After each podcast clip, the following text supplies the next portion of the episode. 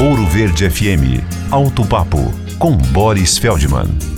O governo federal acaba de anunciar redução nos impostos de automóveis para que os atuais populares, entre aspas, sejam mais populares e menos aspas. Essa redução tributária que será aplicada em automóveis de até 120 mil reais vai focar os de menor custo, maior eficiência e maior índice de nacionalização de peças. Os dois mais baratos do mercado, Renault Kwid e Fiat Mobi, cairiam de quase 70 mil para um pouco menos que 60 mil reais. Fábricas e concessionárias teriam que abrir mão de parte de seu lucro, mas elas alegam a pequena rentabilidade exatamente nos modelos mais baratos e maior dificuldade em reduzir equipamentos para baixar o preço. Primeiro, porque os de emissões e segurança são imexíveis, e alguns outros, como direção assistida, ar-condicionado, vidros elétricos, já se tornaram uma exigência do consumidor.